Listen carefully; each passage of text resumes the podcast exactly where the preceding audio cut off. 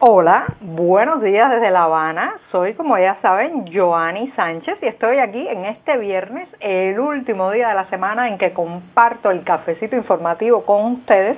Además, hoy está bien, bien cargado de temas y noticias. Así que les comento que la jornada ha amanecido soleada, muy cálida, lo que me obliga a abrir de par en par esta ventana 14, no solamente para que entre el fresco, la brisa noticiosa, sino también para invitarlos a todos ustedes a que se asomen junto a mí a los temas y las noticias de este 11 de septiembre de 2020 aquí en Cuba. Bueno, les comento que en un primer momento tocaré un tema vinculado a la policía política y los bulos, las mentiras.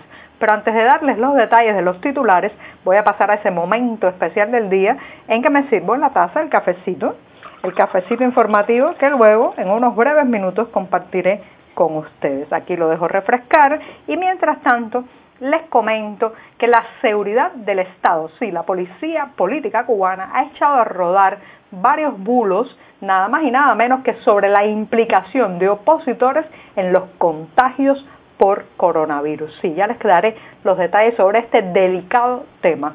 En un segundo momento hablaré del traslado a la provincia de Camagüey de casi 100 hospitalizados por COVID-19 en la vecina Ciego de Ávila. Y también en Guatemala han pedido asilo para los médicos cubanos que laboran allí y la ruptura de los acuerdos para misiones oficiales entre ambos gobiernos. Y por último, la compañía española Melia estrenará paquetes de teletrabajo en hoteles de Cuba, así como lo escuchan, y ya les diré las características.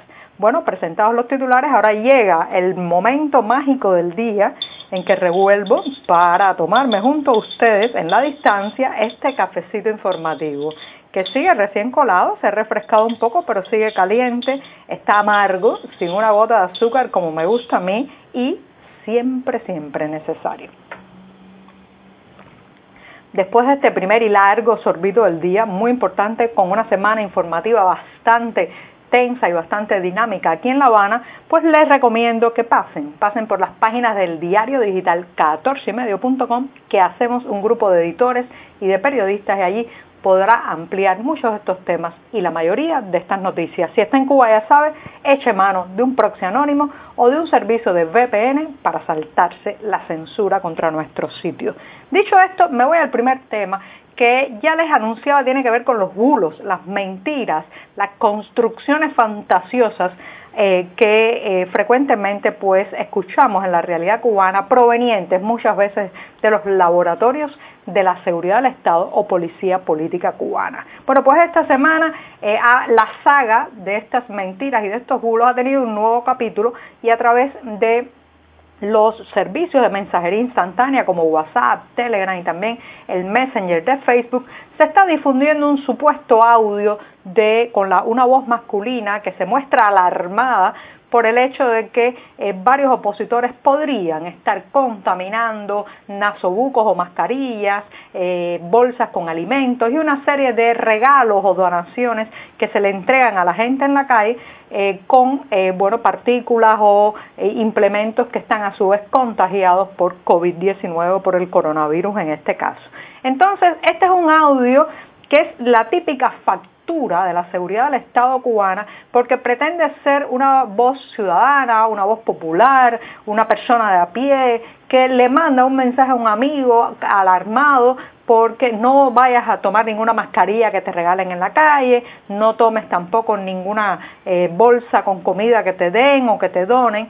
Y todo esto, señoras y señores, cuando yo lo escuché, además de darme mucha indignación, porque es eh, politizar y convertir en una herramienta de segregación política algo que es eh, tan humanitario y tan eh, que nos está afectando a todos más allá de los colores ideológicos como es esta pandemia. Bueno, pues además de eso es una bajeza sin nombre y dejan entredicho el desespero de las autoridades cubanas para dañar al sector independiente, al sector disidente. ¿Es esto nuevo? Para nada. Yo recuerdo cuando yo era niña, había muchos bulos de que la oposición estaba vinculada a el envenenamiento de cisternas de agua en círculos infantiles. Miren esto, eh, incluso se le adjudicaba vinculación con la difusión de otras enfermedades en ese entonces como el dengue. Crecí empecé a hablar por voz propia y ¿qué pasó? Bueno, que yo también fui víctima de esas acusaciones. Recuerdo una vez cuando fui arrestada en un barrio habanero que iba a participar en una actividad convocada por varios grupos cívicos y después supe que a los vecinos del lugar les habían dicho que yo había sido arrestada porque iba a robar en una casa. O sea, esta estrategia de criminalizar a los opositores, presentarlos como delincuentes, como gente sin moral, como gente desalmada, como gente capaz de dañar al otro. Esto es más viejo que andar a pie, diríamos, en Cuba. Y ha sido una herramienta ampliamente usada por la policía política. Así que cuidado, si usted recibe uno de estos audios, no, no, lo, absorba acríticamente, no, no dé por hecho lo que dicen esas palabras, porque además de ser absurdas, eh, buscan nada más y nada menos que convertir en potenciales prisioneros a la oposición, a los disidentes, al periodismo independiente, a los artistas independientes en Cuba. Porque una vez, una vez que se crea la matriz de opinión popular de que están haciendo ese daño, de que están conspirando contra la salud de las personas, bueno, lo único que falta es llevarlos ante un tribunal y condenarlos. Así que cuidado, esto tiene el cuño, el membrete, la firma del Laboratorio de la Seguridad del Estado. Bueno, pues nada, me he extendido un poco en el primer tema, así que me voy a dar otro sorbito de café para pasar al segundo. Muy bueno este buchito. Les cuento que han trasladado a la provincia de Camagüey, que hasta ahora parece ser eh, una de las pocas que ha logrado mantener en los últimos días los números oficiales, reitero y subrayo, los números oficiales de contagiados por COVID-19 es una de las pocas provincias que ha logrado mantener esos números tranquilos en cero. Bueno, pues ya no, porque a territorio eh, camagüeyano han llegado eh, cerca de un centenar de pacientes trasladados desde la vecina Ciego de Ávila la mayoría de ellos son pacientes eh, que eh, han sido derivados a, a Camagüey después de dos brotes en instalaciones sanitarias, o sea, en hospitales de Ciego de Ávila, que han forzado a las autoridades a hacer este traslado porque, claro está, las propias instalaciones hospitalarias de Ciego de Ávila están colapsadas, unas con pacientes, otras eh, bajo un proceso de higienización, limpieza para tratar de sacar eh, del lugar al coronavirus que se ha expandido allí como,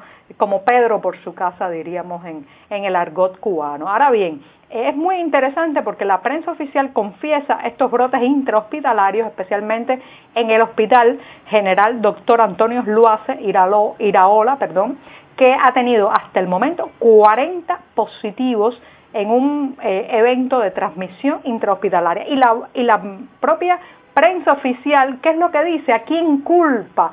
Bueno, dice, señala a la responsabilidad de estos sanitarios con el contagio, aunque admite, pero muy colateralmente, la falta de recursos y de medios de protección como una variable en la ecuación. Ahora bien, esta prensa oficial y estas voces oficiales que culpan a los doctores, a las enfermeras, al personal médico en general de haberse contagiado y contagiado a los pacientes, eh, eh, adivinen qué, no preguntan, no indagan con ninguno de los contagiados. O sea, es un periodismo que solo se basa en las voces oficiales, en lo que se dice desde arriba y no le pregunta a los implicados qué fue lo que pasó. Ustedes se imaginan si pusieran un micrófono en la boca de alguno de estos médicos, enfermeros, enfermeras, eh, personal sanitario y contara qué fue lo que pasó en el Hospital General Doctor Antonio Luaces Iraola de Ciudad de Ávila. Bueno, quizás tendríamos otra versión de la historia y la versión, señoras y señores, apunta a serios problemas con los recursos y con los implementos para, y los medios de protección para evitar el contagio entre el personal médico. Así que la prensa oficial, el discurso oficial vuelve a culpar a la gente de la transmisión de un virus que está ganando fuerza lamentablemente en la isla en los últimos días. Dicho esto, hablando de médicos, me voy hacia Guatemala, sí, este país centroamericano donde se ha presentado esta semana un recurso de amparo, nada más y nada menos que ante la Corte Constitucional para impedir que se renueve un multimillonario convenio médico que tiene que tienen las autoridades cubanas con las autoridades guatemaltecas para ofrecer servicios médicos de la isla hacia allá. Ahora bien, este es un recurso muy interesante porque quiere impedir que se renueve el convenio tal y como está ahora, pero a su vez ofrecer a los doctores cubanos que ya están en Guatemala asilo para trabajar en ese país centroamericano. ¿Cuáles son los argumentos que exponen los que han interpuesto este recurso? Bueno, pues dicen que eh, hay que frenar lo que se considera una práctica de trata de personas y trabajo forzoso. Vamos a ver, vamos a ver qué va a pasar. Lo cierto es que un ciudadano guatemalteco ha presentado, reitero, esta semana un recurso de amparo ante la Corte Constitucional para intentar frenar una renovación de los acuerdos, los contratos, los convenios médicos entre la isla y ese país centroamericano. Y llama además a que los médicos cubanos puedan pedir asilo en ese país. Vamos a ver cómo van a reaccionar las autoridades cubanas, pero muy probablemente no les va a gustar nada este recurso legal ya presentado. Y bueno, me despido rápidamente diciendo que la compañía española Meliá estrenará paquetes de teletrabajo en sus hoteles de Cuba. Sí, ya saben que el turismo es uno de los sectores a nivel mundial y en Cuba más golpeados por la pandemia y ahora la hotelera española Meliá asegura que va a estrenar una nueva modalidad de alojamiento para teletrabajar, como lo escuchan, teletrabajar, o sea, trabajar a la distancia. El proyecto está dirigido fundamentalmente a clientes canadienses que puedan llegar aquí y tener fundamentalmente en los callos de la isla pues la posibilidad de trabajar a distancia con wifi, escuchen bien, wifi de alta velocidad y acceso gratuito a una sala de coworking y también posibilidades de reservar también salas de videoconferencia. Señoras y señores, yo no sé cómo va a lograr Melía que en esos callos haya un, un servicio de Internet fluido, sin censura, estable y de alta velocidad. Parece ser que los ciudadanos cubanos cuando vayamos a querer conectarnos con estabilidad y buenos precios vamos a tener que ir a los callos de nuestro propio país. Y con esto, con esto me despido hasta el lunes. Muchas gracias.